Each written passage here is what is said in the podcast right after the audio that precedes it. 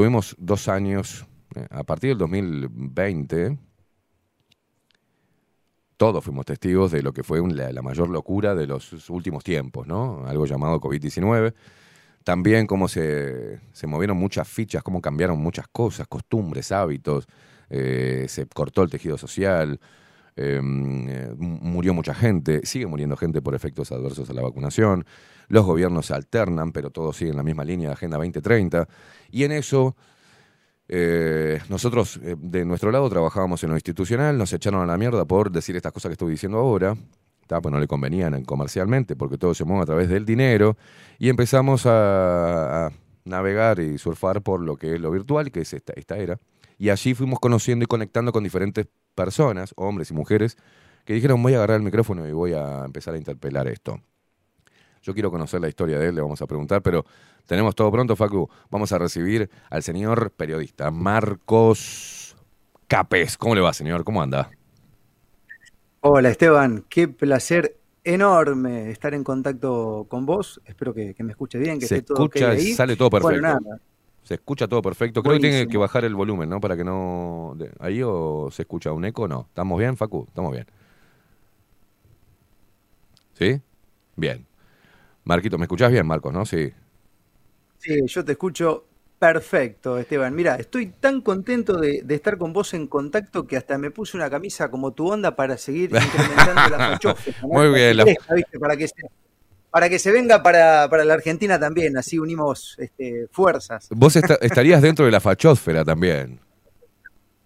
Y más o menos, sí, es un término muy bueno que te escuché ahí, no sé quién, quién lo, inventó, pero está genial. Y bueno, son esas necesidades que tienen los que recepcionan algunos mensajes de ubicar al que emite algo que no le gusta en alguna parte, ¿no? Como para decir, bueno, como es de la fachófera, dice pavada, ¿no? Entonces ya ahí van, intentan ellos condicionarse con un juego mental, básicamente, ¿no? Sí, ad hominem, ¿no? Este, eh, vamos a atacar al hombre y vamos a etiquetarlo a ese hombre o a esa persona o a esa mujer que es facha o que es ultraderechista, conservadora o religiosa o un maldito hijo de puta directamente, que no hay que escuchar. ¿ah? Tal cual. Eh, Marco, vamos a conocerte un poquito. La gente está preguntando, hay mucha gente que te conoce, vos venís haciendo un laburo de hace tiempo, venís pegándola muy bien en, en las redes sociales. Pero contanos de vos, cuándo surgió esto, si te dedicabas a otra cosa, qué fue lo que te llevó a mm, volcarte a la comunicación, cuándo sucedió eso. Contanos un poquito. Contanos de vos, te queremos conocer. Dale, bueno, em, la verdad es que mi camino con el mundo de los equipos fue como DJ, ¿no? En una primera instancia, este, por allá por finales de la década del 90, y, eso me dio un conocimiento necesario como para que tiempo posterior em, algunos directores de medios me inviten a ser operador, ¿no? Ahí fue mi incursión en el mundo de, la radio de forma oficial. Antes tenía alguna otra experiencia con amigos hueveando en algún espacio radial, pero lo hacíamos más por fama, ya que en aquellos tiempos no había tanta red social como hoy, ¿no? Mm. Y una vez, una vez la huevada esa adolescente. Y la verdad es que, bueno, este, como, como, como todo inicio, me dedicaba un poco más a la difusión de, la cultura, de la música y, y demás, hasta que eh, me empezaron a picar algunos bichitos con respecto a otros temas, entonces uno fue dando con gente distinta y fue abriendo un poco la cabeza, ampliando su panorama y, la bendición fue, digamos, el, 2020, que fue un año donde se frenaron tantas cosas del entretenimiento de mala calidad que, nos permitió ir por, por otro camino, ¿no? Y ahí dar con gente mucho más interesante y bueno, como nos tocó en un medio de comunicación esa etapa, creemos que hicimos lo que teníamos que hacer y bueno, ahí es como que recobré cierta popularidad que se, que se sostiene hasta el día de hoy, ¿no? Hay gente que de aquellos años empezó a escuchar y, y, continúa siéndolo. Ahí te lo resumí de manera muy fácil, ¿no? Para no darte detalles que aburren. No, no aburren, no aburren porque la gente te quiere conocer, yo te quiero conocer, hemos hablado un poco nada más, he visto, así como vos, eh, viste que todos los que estamos en, esta movida o, interpelando, como que nos miramos de reojo, viste, che, ¿y este quién es? Ah, mirá qué bueno lo que dice, ¿dónde está? En Uruguay, mirá, en Argentina, mirá, este está en Perú, y está, estamos todos en la misma, en la misma línea. Eh, con diferencias, con diferentes puntos o, mm, digamos haciendo hincapié en algún otro ángulo, un distinto ángulo, pero todos estamos en la misma, comprendiendo que estamos en una situación difícil, en un mundo difícil, que la pandemia para mí, este, la pandemia llamada, ¿no? Este, abrió la cabeza, este, atemorizó y reforzó lo que, lo que se estaba cayendo, que es lo institucional, los medios de comunicación, eh, quitó un velo de la mentira, este, y la gente empezó a buscar información alternativa y, no, y nos, se encontró con personas como nosotros este, abriendo la boca, este, con el peligro que, que eso conlleva, abrir la boca, interpelar o rascar donde no se debe rascar dentro del sistema, ¿viste? Y, y, es lindo conocerte, es lindo saber por qué te volcaste, cuáles fueron las razones. O sea, lo que hiciste fue decir algo que no tenías que decir en un medio institucional eh, y de ahí te empezó a conocer la gente, más o menos, si entendí bien. Estabas en una radio institucional. Es, exacto, yo dejé la radio institucional privada el año pasado, ahora va a ser un año más o menos, porque lo dejé en finales de enero. Eh, ya hice un año eh, del 2023. ¿Lo dejaste o te echaron? De dejar la radio. No, no, la dejé, la dejé, pero eh, quiero aclarar que he tenido mucha libertad del medio para decir todo lo que dije y hacer todo lo que hice. Nunca tuve ningún condicionamiento, yo se lo agradezco al director y demás. La verdad es que he estado bendecido, tenía que darse así. Este, y bueno, también la radio crecía en popularidad, o sea que le, convenía a todo el mundo. Había un momento que nos pasó lo que te, lo que te pasa a vos, Esteban, que te escucha gente de todo el planeta, básicamente. Mm. Eh, y eso tiene que ver a justamente nuestra acción. Lo que sí, este, digamos, eh, resbalzó mi vaso interior fue que como el año pasado tuvimos campaña política en la Argentina, y yo hace muchos años que vengo charlando con los referentes políticos y no me cuentan nada nuevo, es decir, si vos sos amigo mío y yo siempre charlo de lo mismo, de lo mismo, de lo mismo, de lo mismo con vos, es como hablar con un viejito con demencia. Mm. Entonces yo estoy viendo en la campaña política que se habla siempre de las mismas cosas, y los temas interesantes que entran en el tapete, de los cuales nosotros nos, ocupamos como periodistas, no los toca la casta política. Entonces a mí me aburre que se siente un concejal hablar del pastito, de la cuneta, del, asfalto, de que están pidiéndole al Estado. O sea, hace 15 años que yo escucho eso y para mí es antievolutivo, me generaba una incomodidad. Entonces le hice este planteo a la dirección y bueno, obviamente eh, ellos tienen un ingreso importante desde la política, entonces no, no, no podían eh, con, con mi idea, así que decidí este, inclusive perdiendo mucho dinero, irme, ¿no? Porque necesitaba hablar de otras cosas. Mi, espíritu pedía aire eh, y no volver para atrás en, algunos temas, ¿no? Que, te dejan ahí como empantanado. Yo creo que a cualquiera de nosotros nos aburriría hablar siempre de lo mismo, es como mirar una misma película, ¿no? Mm. Entonces no encuentro nada nuevo en el discurso político que me entretenga, ¿no? Este, entonces, bueno, decidí por, por, ese motivo, básicamente, ¿no? Después, bueno, había otras cositas que, que tampoco eran muy este, muy aplicables en un espacio radial que a nosotros nos funcionaba, que era, por ejemplo, tener una entrevista de una hora, por ejemplo. Estábamos en la red, hacíamos una entrevista de una hora y terminábamos la entrevista y la gente nos escribía cualquier cantidad, o sea que se quedaban escuchando la radio de una hora. Pero eso, para la línea editorial, no era potable porque no ponías avisos comerciales en el medio y todo eso que jamás tuvimos ninguna queja, porque lo que nos bancaban, nos bancaban por lo que hacíamos, no por la pauta. Además, hasta el día de hoy la gente que nos banca te dice, mira, yo la verdad es que es una forma de bancar lo que hacen. O sea, no, no es que, lo hacemos para vender más. O sea, sí, suma, por supuesto que sí, pero este, es un apoyo, ¿no? Así que bueno, eh, así fue como, como, como se fue dando mi retirada de, la radio, digamos, y hoy encarar todo esto como lo haces vos de forma independiente. En, y, eh, vos haces un resumen, yo también he hecho ese resumen, pero si nos ponemos en lo, en lo que significa eso es un montón. Hay gente, la gente em, no, no, sabe lo que significa eso. En nuestra cabeza decir, bueno, me voy de lo institucional, me tiro. A mí, a mí particularmente no me quedó otra. Pues nos rajaron a la mierda, ¿viste? Nos rajaron de, las radios por decirlo, por decirlo claro. Me dijeron, Esteban, no te, no. Una radio me dijo, no te podemos bancar, Esteban no te podemos bancar porque eh, por más que esté de acuerdo, no puedo, tengo que sostener, hay más programas, tengo que pagar eh, todo lo que tengo que pagar en la radio y me, me, me, suena el teléfono que, que, que, quieren tu cabeza, entonces te tengo que sacar. Y no me sacaron. en, la, otra pasó exactamente lo mismo, un día me dijo, chau, nos vemos. Este, nosotros, bueno, después te voy a contar, la gente ya, ya conoce la movida, este, el día anterior eh, a que nos echaran de, de una radio este, muy una radio tradicional, no le voy a dar más publicidad a esa radio que nos echaron, pero todo lo que conlleva volcarse y decir, bueno, ahora estoy solo y bueno, tengo lo virtual, me hago de las herramientas y salgo. En eso, Marco, lo que te quiero preguntar, que vos decías, bueno, siempre hablar lo mismo con los políticos, ¿qué temas son los que debería para vos hablar un político y son los que hacen tu, tu columna vertebral, digamos, del laburo que estás haciendo? ¿Cuáles son los temas que, que tendrían que abordar? Bueno, yo recuerdo que, mm, una vez hice una editorial eh, diciendo que no iba a hablar más con ningún político, excepto que los políticos hablen de los temas que realmente nos afectan.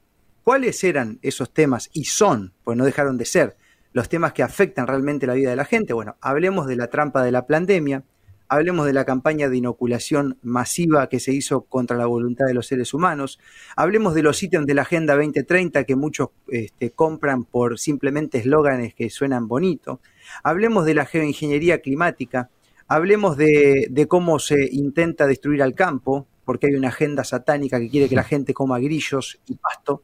Esas cosas es las que yo les planteaba y los tenía los políticos. Está bien, yo vivo en una ciudad de 50.000 habitantes, entonces el contacto básico que nosotros podemos llegar a tener es el intendente, como mucho, o algún concejal. Y cuando uno le hacía este planteo a los concejales y decía, loco, fíjate lo que pasa con el tema del inóculo, por ejemplo, para el bicho bit. Mm. sabes que no, no lo podían creer. O sea, no, no, decían, no, pero, pero no puede ser que pase esto, porque aparte todo el mundo hace lo mismo. ¿Viste esa, esa respuesta de un nivel de conciencia medio abajo? Sí. Hasta que cuando iba pasando el tiempo, bueno, este, algunos reconocían, no, sabes que ahora te estoy prestando atención porque hubo el papá de, mi pareja que, pum, después de eso, pum, se fue para allá. Entonces, esos temas eh, nunca los logré hablar. En más, un día estaba haciendo una, una, editorial y yo tengo todos los contactos, viste, los políticos, la mayoría de acá, de los trascendentes de la ciudad. Y en una editorial digo, bueno, les voy a enviar este informe, este estudio, revisado por pares, acerca de lo que es esta, esta sustancia bueno, etcétera, etcétera. Hago la editorial así, les mando a todos por WhatsApp esto, les mando un audio, todo grabado en vivo, ¿eh? no recibí una respuesta. El que, el que me respondió me dijo, y pero estos temas son para hablarlos con los senadores a nivel provincial, bueno, se sacó la cosa de encima. Entonces jamás pude hablar de cuestiones que sí hablaba con los oyentes, que hablaba con expertos, que hablaba con invitados, o sea, lo hablaba con todo el mundo menos con los políticos. Entonces digo, para, el sistema representativo realmente no está representando a nadie. ¿Por qué? Porque no está hablando de lo que el resto del mundo está hablando. Entonces no está representando. Y ahí dije, bueno, si no vamos a hablar de lo que realmente hoy le ocupa a la gente, que es estar encerrado en una casa sin poder salir, o que no vayas a pagar un servicio. Acá en Argentina fue heavy, Esteban. no podías pagar la luz, no estaba Bien, sé que en Uruguay no fue tan así. Eh, si no podemos hablar de esa cosa con un concejal, ¿para qué te tengo, hermano? Porque para hablar de, de que se rompió una luminaria en la esquina, esas son pavadas que el mismo vecino la puede arreglar. Y ahí fue cuando me harté, digamos. Eh, dije, ya no más. Acá, Esos son los temas. Allá eh, hemos seguido, obviamente tenemos muchos contactos este, con, Argentina, somos países este, hermanos, este, aunque la cultura diga que somos eh, acá, en Uruguay, no, no, diga un porteño, por ejemplo, acá es muy común decir un porteño de mierda. Este, habla de su ignorancia, ¿no? yo este, me crié la mitad de mi vida allá y la otra mitad acá, en un país de origen mucha gente empezó a decirme cuando arrancamos en los medios, este, este, es un porteño de mierda. Y otros dijeron, tiene que venir un porteño, tiene que venir un porteño a Uruguay a decir las cosas que molestan y que los demás no se animan. Eh, pero allá se vivió muy heavy, lo sé, lo sé por mis familiares, ya tengo toda mi familia allá, se vivió una psicosis este, que no podía salir porque la gente te puteaba, salías a andar en bicicleta, te puteaban los vecinos, ya ni siquiera, te, agarraba la policía y te metía de vuelta, fue espantoso. Pero ¿No pudiste llegar, por ejemplo, a, un político este, más arriba, a alguien de, renombre? ¿O, cómo, te trataron los, colegas también en replicar algunas cosas que vos decías? ¿Hubo, te sentiste censurado, cancelado, tuviste que andar eh, en, esa, en esa rosca de, censura y cancelación? ¿O allá hubo más libertad este, como medio alternativo? Eh, digamos, como medio alternativo, eh, yo he sufrido quizás algún ninguneo de los colegas, pero no de frente. Porque esos ninguneos y esas basureadas no se hacen de frente. De frente vos te cruzás a esos que opinan cuestiones en redes sociales o mm. que hablan por lo bajo, y no te, no te miran a los ojos, ¿me entendés? No te miran a los ojos, no sostienen la mirada. Mm. Eh, pero eh, no es que he recibido una crítica directa, nunca me llamó, este, algunos colegas me decían, tené cuidado, vas a escupir para arriba, está diciendo pavada, eso sí, mm. constantemente, ¿no? Pero bueno, eso hoy ni siquiera figura en el mapa, nosotros continuamos con la nuestra. está bueno, está, bueno eso que decís. Está bueno eso que decís. ¿Eh? Porque varios de los que decían este, que se sumaban al tren de que, bueno, ojalá que te pase a vos, ojalá que enfermes, que enfermen tus hijos, no podés ser tan irresponsable con un medio de comunicación, hoy desaparecieron. Y nosotros seguimos, los del esnable seguimos. Exactamente, hoy no están. Y los que han, los, todos los referentes por ahí de la salud y demás, que salían a matarte, Este, a mí sí me mandaban mensajes algunos y me decían, este, no te hagas el huevón con estos temas que son delicados. Otros me puteaban por Facebook, pero la cara no me la daban mm. nunca. Eh, todos esos, el que no la mamó bien mamada y asumió algún cargo en el CONICET, acá en la Argentina, alguna cuestión estatal, el que no, la, el que no asumió desapareció. O sea, entonces vos tenés la respuesta de por qué hicieron lo que hicieron. ¿Lo hicieron preocupados por la salud de la gente? No. La mamaron para ascender un puesto mm. o ahora simplemente como se equivocaron, en lugar de decir me equivoqué, desaparecieron. ¿eh?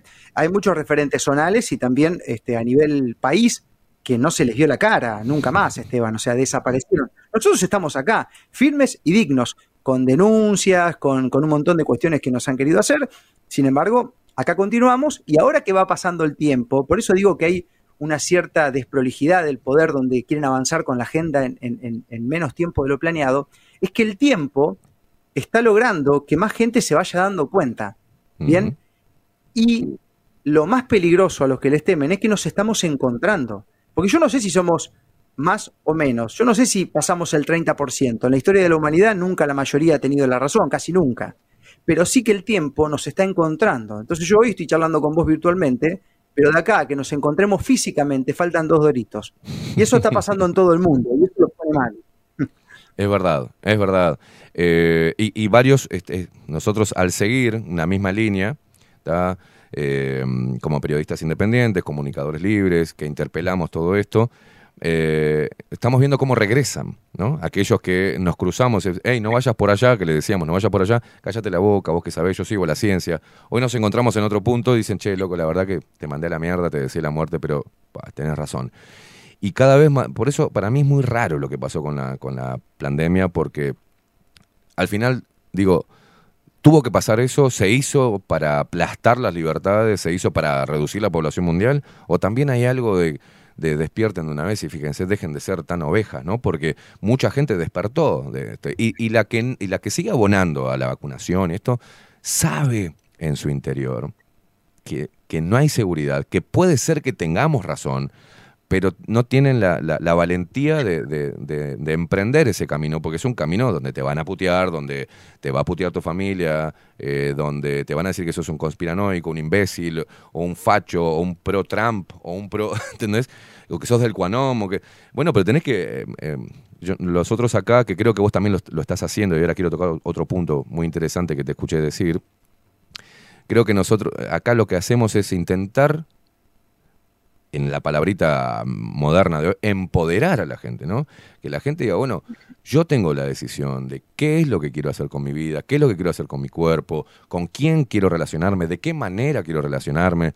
Eh, creo que se está despertando mucha gente y lo que antes vos, yo y muchos éramos los loquitos del esnables, eh, los, terraplanistas, los, los conspiranoicos, hoy, hoy empieza a tomar cada vez nuestra, nuestra postura más fortaleza. Vos fíjate que a tal punto que los legisladores en el mundo están intentando crear leyes para regular lo que estamos haciendo ahora.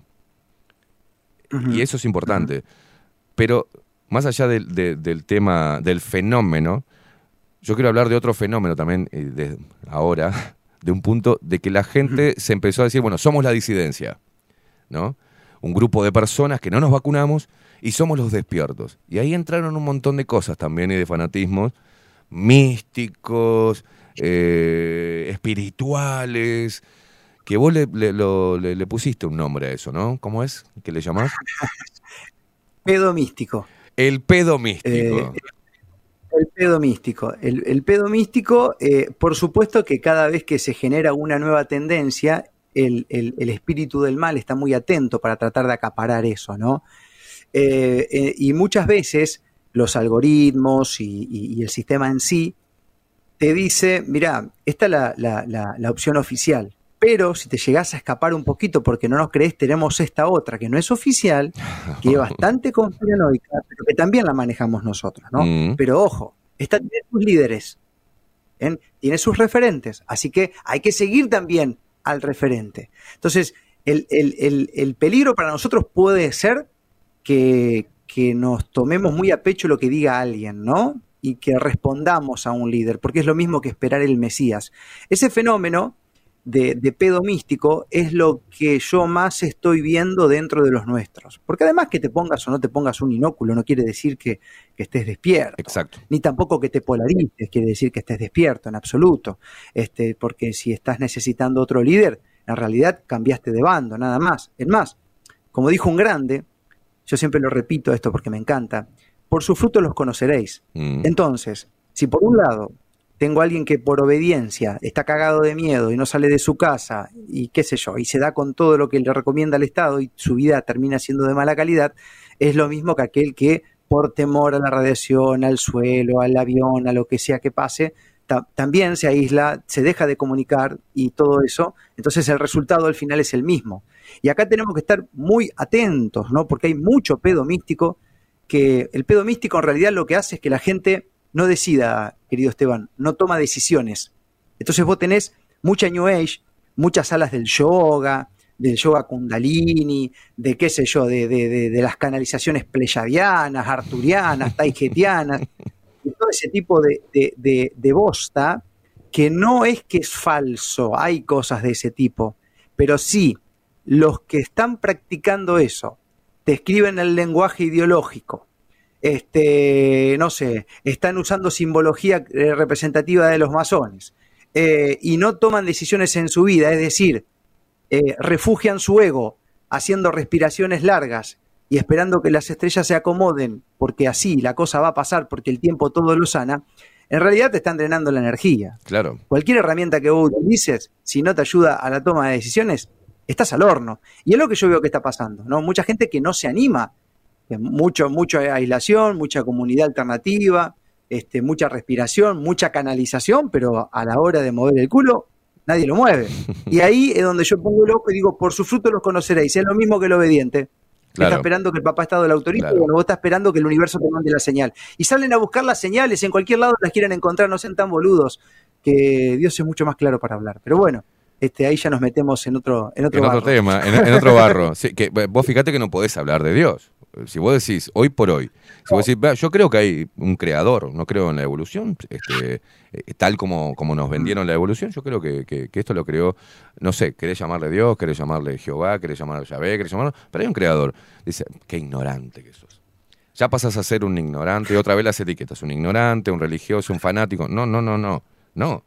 Este, es mi forma de eh, de simplificar un montón de cosas. Cuando uno va en esa línea, yo lo he recomendado, simplificás un montón de cosas, entendés y te maravillás con, un, con una creación, porque somos creadores también. Estamos continuamente creando cosas. Y por algo tenemos eso, esa avidez de crear, ¿viste?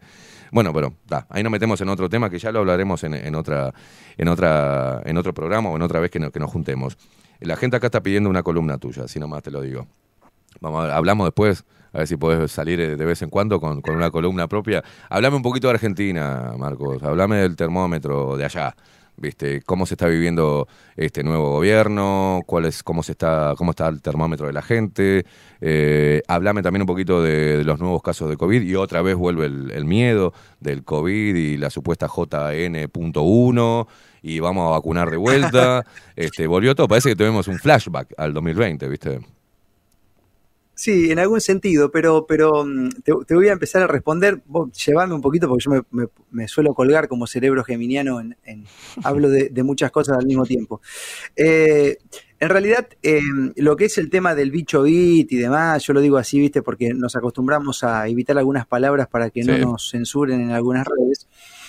Eh, no está picando, Esteban. Eh, no está picando como, como picó en otro momento. O sea, no, no, no picó la del mono, no, no está picando la encefalitis, al grado que picó en 2020 la plante.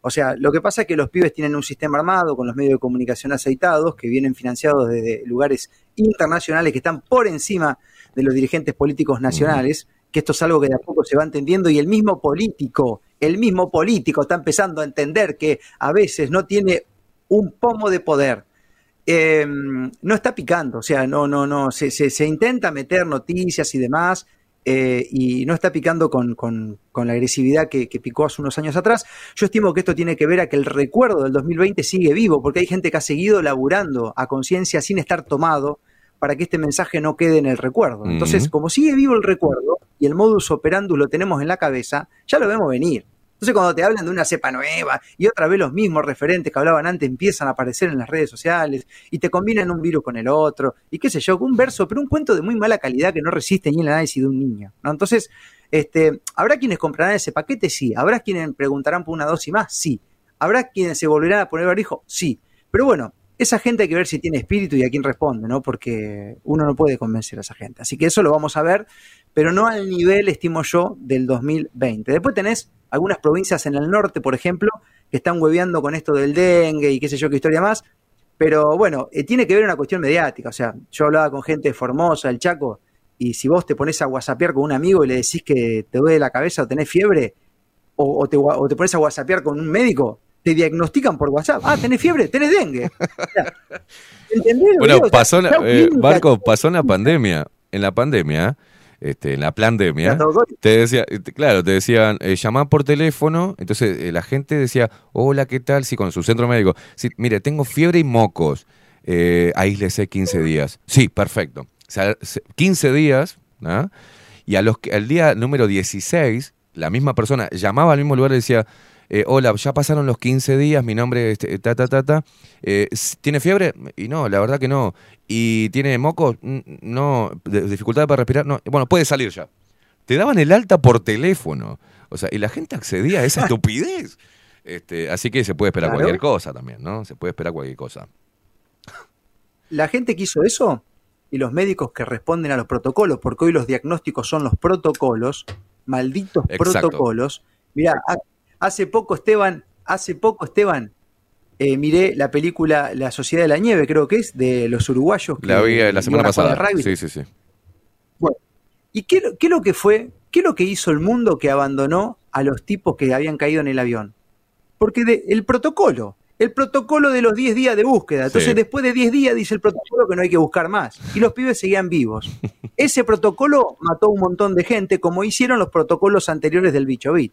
Entonces, sepan, porque esto va a pasar y ya está pasando, que hay mucha gente que está dejando de ir a los centros de salud, está dejando de ir a los médicos, solamente van muchos que siguen con el programa anterior o que tienen algún accidente, pues si te ponen un palo, este, en eso la ciencia ha avanzado un montonazo, pero sepan que van a ser reemplazados por la inteligencia artificial, todos esos huevones, porque para hacer lo que hacen, que es esperar que, la Organización Mundial de la Muerte o que el Ministerio de tu país te mande la orden de cómo tenés que actuar ante una gripe, para hacer esa pavada lo hace una máquina, lo hace un niño, lo hace un adolescente.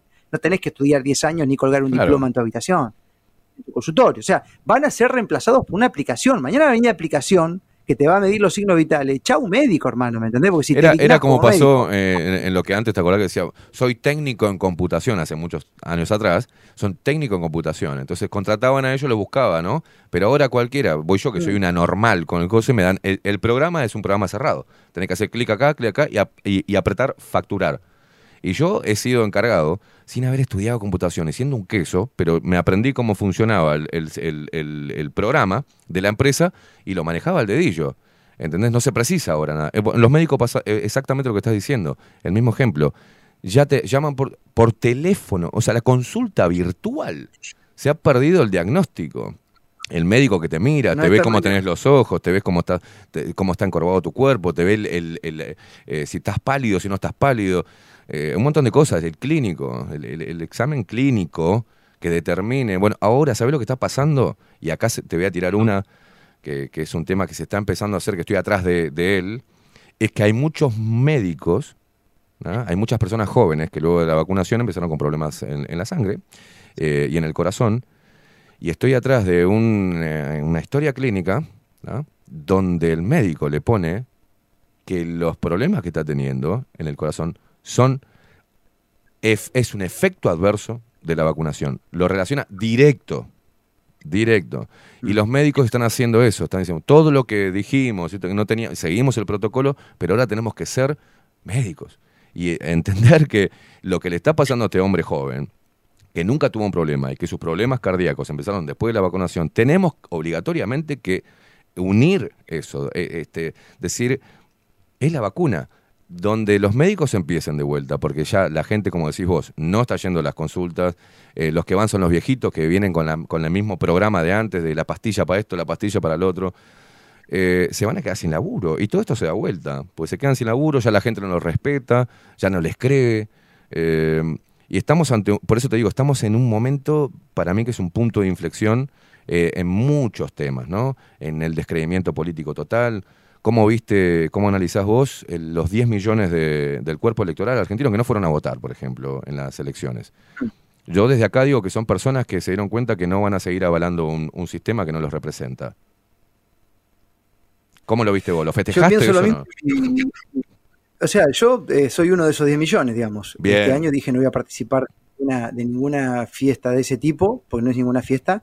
Y como yo creo también en, las energías de, los seres humanos y en, la cuestión vital, digamos, en, si querés, a ver, te tiro un nombre como que se conozca en la metafísica, ¿no? Entonces, si yo voy a participar de algo que no sé si es real, porque sabemos que son fraguables, etcétera, etcétera, voy a delegarle mi poder a través de, un ritual, de poner un papel en una... Yo no quiero delegar mi poder, ya lo he delegado durante mucho tiempo en mi vida, no me ha ido bien.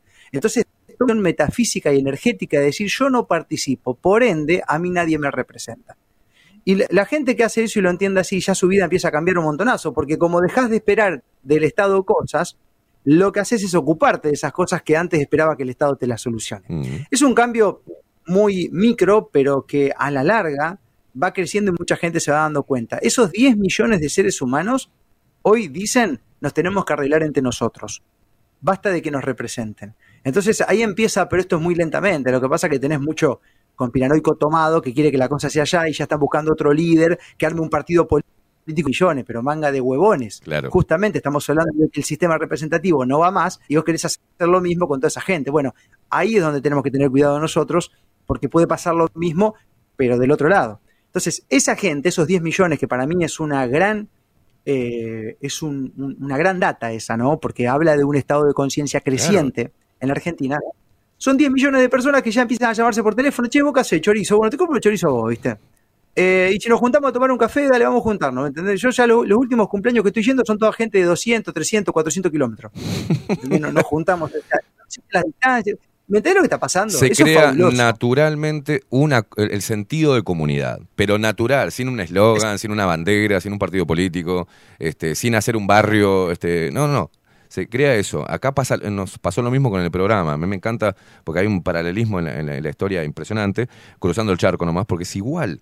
Acá los sponsors también, muchos muchos de los sponsors tienen este, un beneficio económico respecto a que hay, la, la gente que escucha este programa eh, se, puso la camiseta de, eso, el sentido de comunidad, y va a comprarle los productos o va a contratar los servicios de los que nos ayudan a nosotros a seguir al aire. Pero hay otros, hay otros que lo hacen meramente por que esta voz o que esta, este ángulo de la información siga vivo. Lo hacen por convicción y de a poco se van juntando. Se han hecho amistades, este, los sponsors se juntan a, cenar, o sea, se ha creado algo natural que, que, que por eso es lo que yo cuando veo las elecciones, cuando vi las elecciones argentinas y veo ese número, 10 millones, de un cuerpo electoral de 32 millones o algo así, ¿no? 32, 35 millones de, personas habilitadas para votar. Este, que 10 millones hayan, no, hayan ido directamente, entre anulados este, y gente que no fue. Yo lo que propongo desde hace dos años, vengo hablando de esto, es no votarlos. En, nosotros acá tenemos este año elecciones. Digo, ¿qué van a votar? ¿Qué es lo que van a votar? lo mismo que van a decir, como decís vos, este, de los políticos que hablas allá, eh, de la zanja, de la iluminación, de la educación, de la seguridad, de, de, qué van a hablar, de la economía. ¿Qué proyecto van a hacer si no mandan? No manda ni la izquierda, ni la derecha, ni los liberales, no manda nadie, manda algo que tienen que empezar a, conocer, que son los organismos internacionales. Ellos determinan a quién ponen de presidente y para qué. Y a mí me, me creo que darle un golpe ahora, en Uruguay, como se le dio en Argentina, de, de acá somos muy pocos, ¿viste? Ya sabes, somos cuatro millones. Creo que el cuerpo electoral, Facu, es de dos millones y medio, anda por ahí. Si de dos millones y medio no va, no va a votar 800 mil personas, ese más o menos sería el mismo número que, en Argentina, ¿viste? Y eso sería un golpe, darle la espalda. Es, yo le dije, ayer, ayer fue que dije la revolución silenciosa. Es la primera vez que vos podés hacer una revolución sin hacer nada. Directamente no yendo a votar no avalando este sistema, porque las palabras, las palabras bonitas van a estar, eh, los políticos son preparados para decirle lo que la gente quiere escuchar. En este caso, pasó es raro porque ya no le está diciendo lo que una masa enorme quiere escuchar. Este tipo de charlas que tenga un político. O por lo menos que se sincere, mire muchachos, yo tengo muchas ideas como político, pero dependo del FMI, dependo del Banco Mundial, este, dependo de, de transar, porque debemos. Entonces yo digo, que se gobiernen a ellos mismos. Yo soy libre, vos sos libre, podemos tener creencias, podemos simpatizar con alguna línea de pensamiento, a nivel político también, pero yo no voy a votar, yo no, no, no voto, no, porque para mí es ir a avalar, y, acá el Uruguay es más conservador que Argentina, en eso de la democracia, en bueno, tenés que ir porque juntos hacemos la democracia, y no, eh, ¿entendés? Eh, que entonces sos un anarco, no, no soy anarco, pero estaría bueno darle, eh, viste, decir, no, no voy, ese día me junto con mis amigos a hacer un asado, ese día disfruto a mi familia, juego con mis hijos, ese día miro un partido de fútbol, ese día no, ¿entendés? le doy la espalda a lo que propone el sistema, porque está bueno lo que decís, ya están preparando a un candidato político que hable como estamos hablando nosotros para que esos 10 millones vayan en las próximas elecciones a votar de vuelta, a carrearlos de vuelta, ¿viste? Este, es un trabajo... Lo tienen que hacer porque claro. si no hacen, por eso, por eso gana un poco mi ley también, porque mi ley hace su campaña diciendo cosas que hoy no está haciendo y hasta que hace todo lo contrario. Siempre cuando el sistema se empieza a caer, aparece un representante que o sea, aparece un candidato que dice representar a todos esos disidentes. Eso lo hacen para que no se caiga el sistema, porque hay gente que vuelve a comprar, que fue lo que pasó en Argentina. Hoy ya tenés muchos votantes de ley desencantados con ley. estamos a dos meses del gobierno. O sea, ¿y por qué pasa eso? Pasa eso porque los seres que están programados, que consideran que alguien tiene que hacer por ellos lo que ellos no hacen, eligen una y otra vez y toman posición. Aparte, yo hermano, te puedo tomar que tomes posición por un equipo de fútbol, si querés, viste que es el deporte, que mm. también a veces está comprado, pero es un deporte y queda ahí. Ahora, tomar posición por un referente político, a sabienda que nos han roto el ano desde que existimos.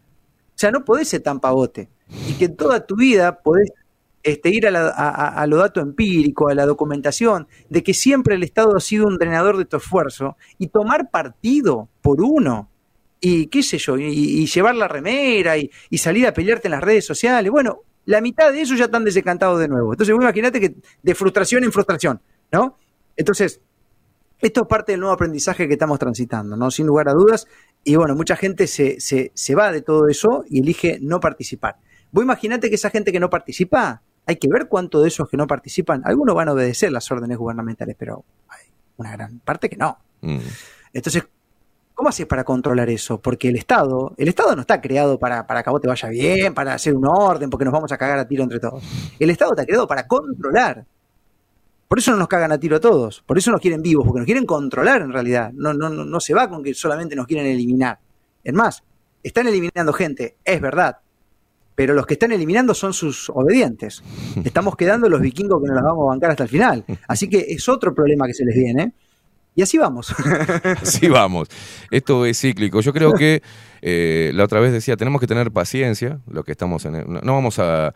No pretendemos, yo al menos a nivel personal no pretendo que dentro de un año o dos se pueda generar una, revolución de conciencia sobre todo esto, esto, los cambios culturales, este, y el despertar y el dormirse ha sido como la rueda del hámster, ha sido cíclico, ¿viste?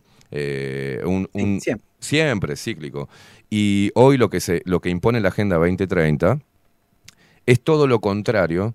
Eh, o sea, es, la Agenda 2030 eh, le viene bien a aquellos rebeldes de hace 40 años atrás, donde la imposición del Estado era casarte, eh, demonizar la homosexualidad, ¿viste? Tenés que ser heterosexual, tenés que casarte, tenés que estudiar, tenés que hacer esto. Entonces los rebeldes eran los hippies, los rockeros, los más volados. Ahora lo que se promueve es eso, y vos sabés que de a poco acá en Uruguay lo que he estado notando es que los jóvenes dicen, no, ser rebelde hoy es eh, emprender, formar mi familia, eh, tener hijos.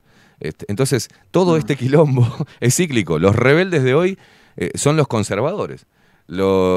hay, algo que, se, que a nivel político que siempre se demonizó, que era, y había una confusión entre los liberales, y poner liberal o liberalismo de derecha.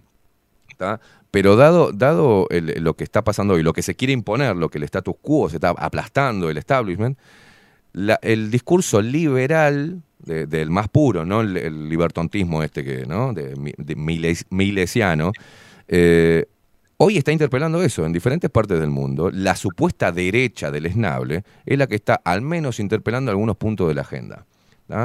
Y se vuelve tan bizarro todo que ya te digo, Marco, dentro de... Vamos a tener que esperar, pero están llevando, por ejemplo, la ideología de género, lo están llevando a la ridiculez y la, y a la, y a la locura total, que eso va a caer solo. El feminismo va a caer solo, está cayendo, solo ya es una cosa que, que, no le entra al más estúpido ser humano del mundo, ya no le entra más. Hay mucha gente, muchas feministas que se están bajando y dicen, nos vemos en Tokio, esto es mucho. Eh. Hay muchos homosexuales que empezaron con la banderita LGBT, no, esto es mucho también, para eh, de a poco se va, va decantando, pero la importancia es que personas como vos, eh, nosotros lo que podemos hacer desde acá, de diferentes partes del mundo, sigamos la línea. Porque todo lo que decimos que parecemos los loquitos, siempre digo que estamos, viste en las películas, el volcán este, entra en erupción y nadie le da bola, le da una moneda al viejo borracho y hasta que erupciona el volcán y los hace mierda a todos. Bueno, hace rato que venimos con ese cartelito.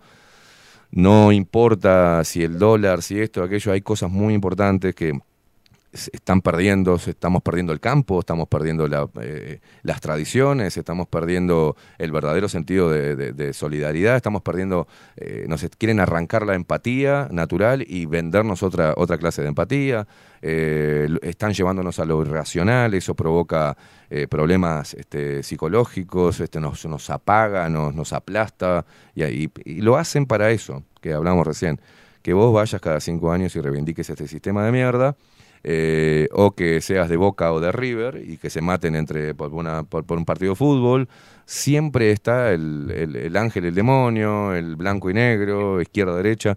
Hay que salir de eso. Ojalá. Yo creo que Argentina está, está en ese camino. Lo que nos muestran acá y en el mundo son las protestas, este, demonizar algunas decisiones políticas y demás, pero yo conozco Argentina, sé que hay mucha gente que, está despierta allá en este sentido, no voy a avalar este sistema, eh, está creando su propio sentido de comunidad, está trabajando en sus propias reglas. Eh, ojalá que pase acá también. Hay que seguir laburando, Marcos, pero esto va a llevar mucho tiempo. Eso lo tengo seguro. Sí, tal cual. Tal cual. Que va a llevar tiempo, va a llevar tiempo porque son los tiempos de la evolución humana. Y eso hay que ser claros porque con, la cuestión del Internet uno se acostumbra a que un clic y compras, un clic y el otro te responde, un clic y le decís hola, ¿cómo andás? Y esto en, el campo de la humanidad no, no es así, ¿no? Este, Yo creo que sí, que están pasando cosas, cosas muy bonitas. Eh, por ejemplo, acá, acá en la Argentina, si bien hay cosas que suenan muy positivas y demás, para mí lo que va a pasar, es muy probable que esto pase, eh, de acá a un plano que podrá llegar a haber dos años, estimo yo, mm. que si no hay un, eje que se corrige, lo que va a terminar pasando en la Argentina, que puede dar inicio a algo muy importante para todo el continente latinoamericano, es el descreimiento total de la casta política. Yo mm. creo que esta es la última oportunidad que tiene el sistema viejo, rancio, asqueroso, eh, para tratar de sostenerse un poco. Mm. Si de esta no se hacen más o menos algunas cosas, olvídate que el argentino vuelva a creer. Lo veo muy difícil. Eh, dicho sea de paso, van a ser cada vez menos lo que van a valer el sistema y cada vez van a ser más los rebeldes. Mira, acá se está discutiendo esta ley ómnibus que le pusieron así los medios, mm. que hay muchas cosas muy buenas de, este DNU gigante, mm. que, cosas que, que, están buenas, ¿no? vinculadas al libre comercio y demás. Y ayer, te juro que Esteban, banqué 20 minutos escuchar la sesión de la Cámara de Diputados porque el nivel intelectual que tienen estos tipos es deplorable. Algunos no dicen nada. ¿Entendés? Entonces, claro, ¿cómo querés que yo siga haciendo radio para hablar con estos tipos? No hay manera. O sea, están, son antievolutivos. Están puestos ahí para evitar que la humanidad evolucione. Entonces, van a hacer todo lo posible y van a morir hablando de lo mismo. Este, y es realmente empalagoso, es aburrido, digamos, uno quiere ir hacia una humanidad distinta y estos tipos, este, no, están anclados ahí, creen que esa es la manera. Es un asco. Entonces, no le queda mucho más changüí a este sistema, este, algo va a romperse. Esperemos que, sí, por el bien de, por el bien de la humanidad, este, eh, y por la libertad y, por empezar a tomar eh, fuerza desde adentro hacia afuera y, vivir eh, lo, que nos, lo que nos reste vivir vivirlo con, con honor, ¿viste? con, honor y con libertad y, eso te trae alegría. Yo le, he comentado a la gente, sí, al principio tomar una posición, no callarse la boca, interpelar, eh, tiene el lado bueno y el lado malo como todo en la vida. Tiene aquel que quiere que te mueras, tiene la censura, tiene la persecución, la cancelación, la demonización, la burla. Este, pero tiene también la parte donde gente te agradece mucho lo que haces, donde ayudas a que las personas, este, desde tu punto de vista, desde tu opinión, que te escuchó ahí en un momento, ping, dijo, pa, qué bueno lo que dijo Marco, y, em, agarró y empezó a estudiar y empezó por sus propios medios a, sacarse las cosas. Uno contribuye, creo.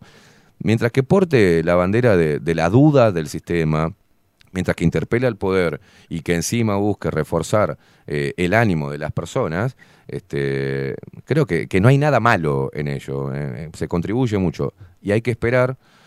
Hay que esperar, hay que esperar que el sistema caiga. Eso de, viste, porque si no nosotros mm. también tenemos que hacer una manifestación, salir, quemar todo, quemar el Congreso. No, no, no, no, no. Eso también forma parte del fogoneo del sistema para derrocar un sistema, ¿no? Eh, yo creo que la revolución es, es, desde, desde adentro, ¿no? Y, eso hace que conectes con, los demás. Eso se da de forma natural. Sí, las revoluciones siempre son de, abajo hacia arriba, siempre, las, naturales.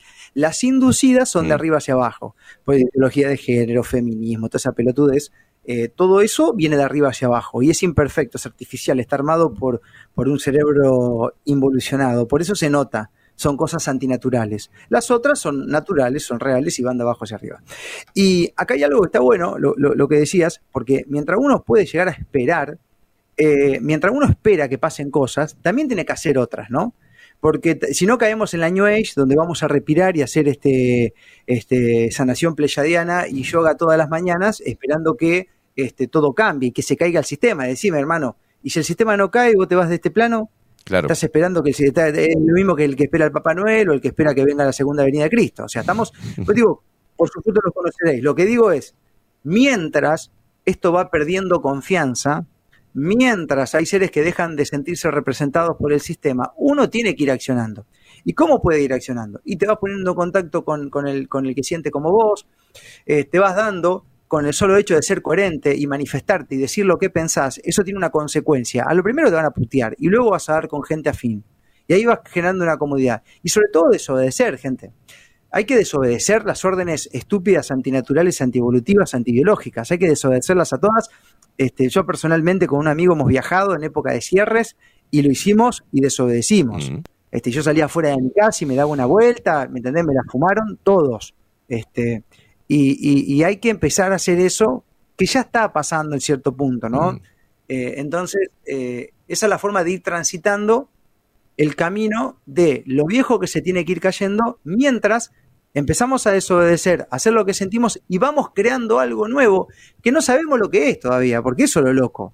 No sabemos dónde vamos, pero sí estamos seguros que lo que está no lo queremos más. Entonces, vaya a saber lo que nos espera, pero mientras tanto no vamos a quedar respirando solamente y esperando. yo, le decía a las personas que no se desanimen porque las, que emprenden en esto, eh, por ejemplo, yo pasé por momentos donde me, he desanimado mucho y, después me trabajo conmigo de decir, no, no, no me puedo desanimar porque mm, si yo me pongo la carga de que yo voy a contribuir a generar una, un cambio y ves que esos cambios el año que viene no vienen, el otro año tampoco, te desmoralizás. Yo creo que hay que disfrutar el viaje y encontrar honor y sentido a lo que estamos haciendo, este, aunque, como decías vos, no, ve, no veamos esos grandes cambios, eh, ni, ni, veamos un sistema viejo totalmente derrotado ahora, eh, en los próximos dos o tres años, pero encontrar en, estar haciendo algo, encontrar honor, aliento, este, felicidad en ello, armonía, eh, hay un montón de cosas que, que, no son místicas, que forman parte de, de, nuestro motor vital este, para poder mirarnos al espejo y sentirnos orgullosos de, lo que estamos haciendo. Y si es, con esto podemos ayudar a otro, mejor. Y si a otro le sirve, mejor, buenísimo. Pero hay que encontrar honor en el camino, no importa lo que venga después. Este, es la forma de no rendirse, ¿no? Decir, bueno, ya está, ¿viste? Voy y voto, bueno, voy y voto en blanco, este, o voy, bueno, me pongo la inyección porque, bueno, no nos quieren matar, y voy me sigo tomando esto y sigo, sigo haciendo lo mismo. Yo no le encuentro felicidad en eso, en estar años y años haciendo lo mismo sin interpelar nada. Esperemos que esto suceda. Marco Capes, ¿por dónde salís? comentarle a la gente, ¿cómo te puedes seguir? Eh, ah, porque tenemos algo también que es, eh, bueno, al ser independiente hay que salir a buscar el sponsor, hay que seguir a, ¿no? hay que utilizarlo virtual, este Patreon, eh, una cuenta, lo que sea que la gente puede, la gente paga Netflix, paga YouTube, paga este Amazon Prime, este, también ya está empezando a decir, bueno, le pagamos a esta gente para que siga, siga al aire. Este, ¿cómo, contanos, danos detalles de eso. Así la gente va y escucha tus programas y, y si la que puede, puede impulsar lo que haces de manera independiente, también. Decile cómo. Sí, bueno, eh, me pueden encontrar así con mi nombre y apellido, Marcos Capes. Este, estamos eh, prácticamente emitiendo contenido básicamente por eh, Facebook, nuestra página Marcos Capes OK, y, y, en Twitch. Algo en YouTube, muy poco, lo que se puede, y en nuestra página que es marcoscapes.com.ar. Bien. y sí, la verdad es que hoy nosotros los argentinos económicamente los estamos admirando al pueblo uruguayo. En realidad, Uruguay siempre fue como como una cosita así, como un hermano menor, como lo era Bolivia, Perú y demás, y ahora estamos mirando nosotros y decimos, mira, che, qué bien que la manejan en algunas cosas los uruguayos. O sea, nosotros nos vinimos tan abajo, y así inclusive nuestra moneda. ¿Por qué te cuento esto? La moneda argentina uno es una de las más devaluadas del mundo mm. entero. Eh, creo que hay un par, la del Líbano y un país africano que, que, que ah, y Venezuela, creo. Este, pero hubo un mes que tuvimos más inflación que Venezuela. No, en serio, o sea, paupérrimo lo que han hecho. El dinero, el valor del dinero es la credibilidad del político. Como el político no tiene credibilidad en Argentina, nadie quiere la plata argentina porque la emiten ellos, ¿no? Entonces, ¿por qué te digo esto? Porque a veces eh, la situación económica acá está, está complicada, mucho por creencia, mucho por el mismo, así como te pueden inducir a través de los medios una crisis sanitaria, te inducen la económica. Entonces te dicen que el dólar va, a ir a 1.500 mangos y la gente sale a comprar el dólar y provoca el aumento del mm. dólar, ¿entendés? Pero la, la masa está a poco saliendo de eso. Entonces, bueno, mucho, mucho comercio asustado este, simplemente decide no sponsorear más ni nada, hasta que no sé qué, ¿no? Entonces, eh, nos está costando un poquito sostenernos, pero lo vamos a seguir. Entonces, cada vez que llega un aporte de países como Uruguay, Bolivia, España, que tiene una moneda más fuerte que la nuestra, imagínate lo que para nosotros. Es un montón de guita, claro. es un montón de plata. Entonces, me dice una amiga colombiana, disculpa, te mando 300 este, mm, colombianos, acá no sé cómo es la moneda, dice, no sé cuánto es para nosotros. Digo, pero lleno dos tanques de combustible, digo la tipa. Así no lo pueden creer. Entonces, sí. Qué increíble, este, Es, muy loco. Y otra cosa que te quiero aclarar, hoy nos estamos manejando básicamente por Western Union. ¿Por qué? Porque no es fácil sacar el dinero de alguien que te envía del exterior acá en la Argentina. Mm el gobierno anterior cerró todos los caminos. Entonces, si vos sos un exportador de servicios, si monetizás algo en redes sociales, si, si sos eh, un técnico informático y vendés algún software, no es tan fácil sacar la plata. Y si te pagan en dólares, el dólar no lo agarras ni en pedo. Excepto que hagas una manganeta con criptomonedas y demás, pero tenés que especializarte en ese tema. O sea que es muy difícil. Eh, ahora se está buscando abrir todo eso y hay gente que obviamente está preparada para que eso no pase, pero bueno, vamos a ver qué onda. Entonces, bueno, contarle todo esto al pueblo uruguayo porque sí, hemos recibido colaboraciones de muchos uruguayos que nos escuchan, pero bueno, sepan que a través de Western Union, si me escriben por privado en cualquiera de las redes, este, ahí nomás, este, con un par de datos me, pueden enviar. Yo recibo peso argentino acá, pero la, conversión es bastante decente. Así que y eso nos permite seguir haciendo lo que hacemos, Esteban, porque la verdad es que, que, hoy, si no es por, por gente que, que, banca los proyectos, se nos dificulta mucho. y esto hay que decirlo, no como los políticos lo dicen. Nosotros vamos a decir, yo me saco la careta y te digo, mira, esto es así, de que vive Marcos Cape y sí, un poco de monetización, un poco de la gente, un poco de los auspicios, ¿no? Así que, bueno, agradecido si algún uruguayo se copa con nosotros. Loco, eh, un placer, un placer este intercambio. Sí, bienvenido a mi realidad, es la misma. Estamos eh, bajo la lupa se sostiene con eso, con, con sponsors y también con, con, bueno, las suscripciones a Twitch eh, y también con la gente, con el aporte de la gente. Mira, yo quiero aporto esto de, lo que sea. Este, lo hace y le damos y, abrimos todo, ¿no? Porque antes decíamos, no, no hay que hacerlo. Pero escuchame, estamos en lo virtual, esto es nuestro mundo y tenemos que manejarnos con las herramientas que tenemos. Este, y encima estamos interpelando a todo el sistema, eh, obviamente que no es muy, muy, ay, cualquier empresa va a ir a lo institucional para, pues no quiere polarizar una posición o que la marca se vea identificada con una línea ideológica, eh, pero bueno, de a poco vamos ganando lugar, vamos ganando adhesión, Marco, así que eso va a cambiar dentro de muy poquito. Cuando vean que tus reproducciones tienen llega a tanta gente, mira que también hay algo comercial que eh, y también tienen que eh, reinventarse a nivel comercial eh, las empresas, ¿no? Dice, bueno, eh, lo que está pasando, y no, no hace mal, no, no, me va a hacer mal como empresa apoyar una voz distinta, ¿viste? eso también va a venir, no te preocupes, No te preocupes. Te digo algo acá, Esteban, que es recontra de importante porque está pasando. Nosotros hemos hecho entrevistas de, de, destello comercial y esta gente terminó vendiendo para toda la Argentina cuando vendía solamente en un pueblo. Bien, ¿ves? estas cosas pasan. ¿Sabes lo que pasa con esto? Que esto es un, también un, teléfono para los que eh, los empresarios y demás. Tanto vos como yo tenemos algo que hoy los medios oficiales no tienen, que es la credibilidad. Claro. La credibilidad es una construcción. Entonces, te debe pasar a vos, nos pasa a nosotros que estamos tomando un mate y dice, qué buena esta yerba que nos mandaron. Bueno, ¿de dónde es la yerba? ¿Qué marca es? Pues la gente te tiene tanta confiabilidad por la coherencia de todos estos años que no solamente confía en tu información y en tu punto de vista, sino que también en lo que vos estás probando. Entonces probás un café y le decís este café que tomamos nosotros acá. Entonces, si lo toma quemada, debe estar de la puta madre. No me va a mentir. Si lo toma Capes, también Bueno, me pasó eso a nivel comercial. Decir, yo no voy a. es más, yo rechacé eh, pauta publicitaria de servicios y productos de mierda. ¿Entendés? Ahí está. Porque, Me pasa lo mismo. Claro, le digo, no, macho, no puedo. ¿Cómo que no puedes? Mirá que te pongo... No, no puedo, hermano. Porque la verdad pienso con todo respeto que es una cagada eso. Lo probé y es horrible. Yo no voy a estar tomando todos los días un café diciendo, mmm, qué rico. Para que la gente, para cobrar unos mangos y que... Hasta en eso, está bueno lo que decís.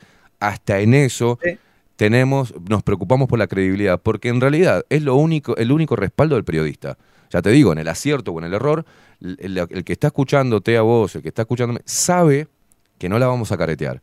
Y si algo está mal, lo vamos a decir, inclusive si eso atenta contra nuestro bolsillo. Porque la recompensa es eso. Es, y para el hombre, ser una persona admirable requiere de ser sincero y honesto, hermano. Y ser, y en el periodismo requiere de la credibilidad. Si no, ¿para qué somos periodistas? ¿Para qué somos comunicadores? ¿Para vender, eh, llenarnos los bolsillos, irnos de vacaciones y decirle a la gente, compren esto que está buenísimo, que es una cagada? ¿Entendés? Entonces, hasta en eso no tenemos que cuidar si será difícil este laburito que, que, nos encomendamos, loco. Pero se encuentra, yo encuentro mucha felicidad en ello, mucha tranquilidad y mucha paz también. Estar no me guardo nada. Vos tampoco. Lo he escuchado, lo he escuchado. Sí, hermano, la, paz que se adquiere es tremendo. El, terminar una charla, que te salga bien, una entrevista y sentir ese gozo, ese calor que la gente después te envía mensajes mm. porque te agradece que simplemente se le abrió un poquito el, punto de vista, ¿no? Son cosas que no tienen ningún precio. ¿Entendés? Eh, yo he viajado, la gente te ha dado, mirá, esto es lo que hago yo, lo que tengo para un entarro de mermelada, masitas caseras, a veces que te invito a casa, no te conocen, te dicen, mira, ¿querés venir a mi casa? Acá tengo una habitación, cuando están viajando, vengan hacia acá, a ver si otro periodista que, estuvo vendiendo la otra fruta. Eso. Bueno, eso es lo que voy. Es más, algunos no pueden salir a la calle, ¿me entendés? No pueden salir a la calle. Mm. Eh, y, y, los que están criticados de modo virtual o, como hacen los lo zurdos, por decir algo, que esa, esa, como el perro detrás de la reja, viste, que ladra, ladra, ladra, le abrí la puerta y bueno, esos tipos en la calle no pueden mirarte. Entonces, loco, tiene que estar contento con todo eso. Y creo que va por ahí. Esa es la principal nasta, el principal ingreso energético. Y el económico viene por decantación. Marcos Capes, colega, este, esperemos que después vamos a seguir hablando, a ver si te podemos tener más seguido en este intercambio en Argentina-Uruguay. Eh, ya diste las vías, después vamos a repetir las vías para que la gente pueda seguir impulsando lo que haces. Eh, la gente va entendiendo que son necesarios este tipo de, posiciones y de libertad al micrófono. Eh, cada vez lo va a ir precisando más, dado cómo vienen las cosas. Así que todo lo mejor desde acá, loco. Te mandamos un abrazo y te dejamos en paz para que sigas tu, tu, actividad. Un saludo a toda la gente. ¿Tenés colaboradores o, o le pegás todo solito, macho? Mira, ahora este, eh, con la tapa radial teníamos como 10, este, mm. que cada uno hacía lo suyo, gente que acompañaba el proyecto y nada más. Ahora básicamente me estoy manejando solo. Este, por una cuestión de bueno de, presupuesto y demás tengo gente que colabora con el diseño tengo gente que colabora este, con la edición muchas veces dos o tres más o menos que son eventuales con la web y demás pero en cuanto al armado a la producción y demás me estoy manejando eh, básicamente solo o a veces con la ayuda de los mismos seguidores que te recomiendan cosas que son muy potables, ¿no? Entonces eh, va funcionando, va funcionando así. Yo también soy bastante autodidacta, ¿no? Entonces sé un poquito de todo, sé un poco de parte técnica, voy armando mi equipo, todo, mi estudio me lo armo yo. Entonces tuve, que aprender. Marcos. Entonces, bueno. Te mandamos un abrazo loco, eh, éxitos y desde acá lo que precises, estamos a las órdenes, como se dice acá en Uruguay. Dale, loco. Te agradezco, Esteban. Te mando un fuerte abrazo y pronto vamos a estar por Uruguay, así que nos vamos a encontrar personalmente y si no lo hacemos anti virtualmente. Te, vení, te venís para acá, para el estudio y nos tomamos un café, un buen café, pero de verdad. Oh, café jurado. Dale, loco. el mes de Dale, abrazo enorme, Marcos. Abrazo.